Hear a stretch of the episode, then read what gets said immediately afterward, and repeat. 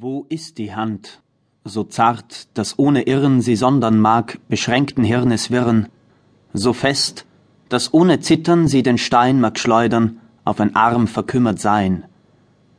Wer wagt es, eitlem Blutes Drang zu messen, zu wägen jedes Wort, das unvergessen in junge Brust die zähen Wurzeln trieb, des Vorurteils geheimen Seelendieb.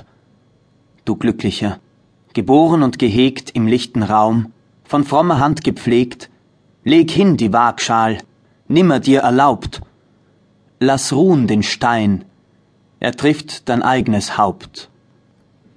Friedrich Mergel, geboren 1738, war der einzige Sohn eines sogenannten Halbmeiers oder Grundeigentümers geringerer Klasse im Dorfe B, das, so schlecht gebaut und rauchig es auch sein mag, doch das Auge jedes Reisenden fesselt durch die überaus malerische Schönheit seiner Lage in der grünen Waldschlucht eines bedeutenden und geschichtlich merkwürdigen Gebirges. Das Ländchen, dem es angehörte, war damals einer jener abgeschlossenen Erdwinkel ohne Fabriken und Handel, ohne Heerstraßen, wo noch ein fremdes Gesicht Aufsehen erregte und eine Reise von dreißig Meilen selbst den Vornehmeren zum Ulysses einer Gegend machte. Kurz ein Fleck, wie es deren sonst so viele in Deutschland gab. Mit all den Mängeln und Tugenden, all der Originalität und Beschränktheit, wie sie nur in solchen Zuständen gedeihen. Unter höchst einfachen und häufig unzulänglichen Gesetzen waren die Begriffe der Einwohner von Recht und Unrecht einigermaßen in Verwirrung geraten, oder vielmehr, es hatte sich neben dem gesetzlichen ein zweites Recht gebildet, ein Recht der öffentlichen Meinung, der Gewohnheit und der durch Vernachlässigung entstandenen Verjährung. Die Gutsbesitzer, denen die niedere Gerichtsbarkeit zustand, straften und belohnten nach ihrer in den meisten Fällen redlichen Einsicht. Der Untergebene tat, was ihm ausführbar und mit einem etwas weiten Gewissen verträglich schien, und nur dem Verlierenden fiel es zuweilen ein, in alten, staubichten Urkunden nachzuschlagen. Es ist schwer, jene Zeit unparteiisch ins Auge zu fassen, Sie ist seit ihrem Verschwinden entweder hochmütig getadelt oder albern gelobt worden, da den, der sie erlebte, zu viel teure Erinnerungen blenden und der später Geborene sie nicht begreift. So viel darf man indessen behaupten, dass die Form schwächer, der Kern fester, Vergehen häufiger, Gewissenlosigkeit seltener waren.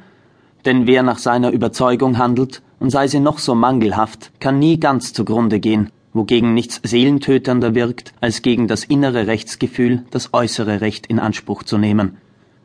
Ein Menschenschlag, unruhiger und unternehmender als alle seine Nachbarn, ließ in dem kleinen Staate, von dem wir reden, manches weit greller hervortreten als anderswo unter gleichen Umständen.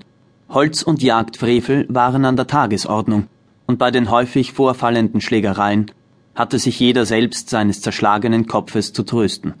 Da jedoch große und ergiebige Waldungen den Hauptreichtum des Landes ausmachten, ward allerdings scharf über die Forsten gewacht, aber weniger auf gesetzlichem Wege als in stets erneuten Versuchen, Gewalt und List mit gleichen Waffen zu überbieten. Das Dorf B galt für die hochmütigste, schlauste und kühnste Gemeinde des ganzen Fürstentums.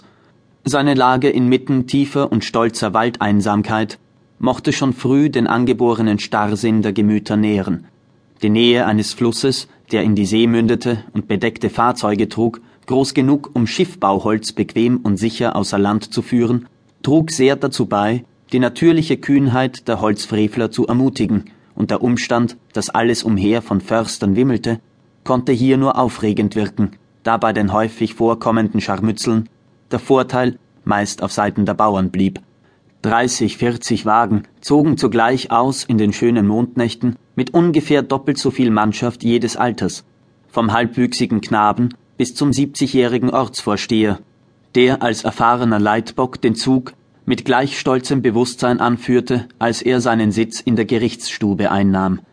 Die Zurückgebliebenen horchten sorglos dem allmählichen Verhallen des Knarrens und Stoßens der Räder in den Hohlwegen und schliefen sacht weiter. Ein gelegentlicher Schuss, ein schwacher Schrei ließen wohl einmal eine junge Frau oder Braut auffahren, kein anderer achtete darauf. Beim ersten Morgengrau kehrte der Zug ebenso schweigend heim.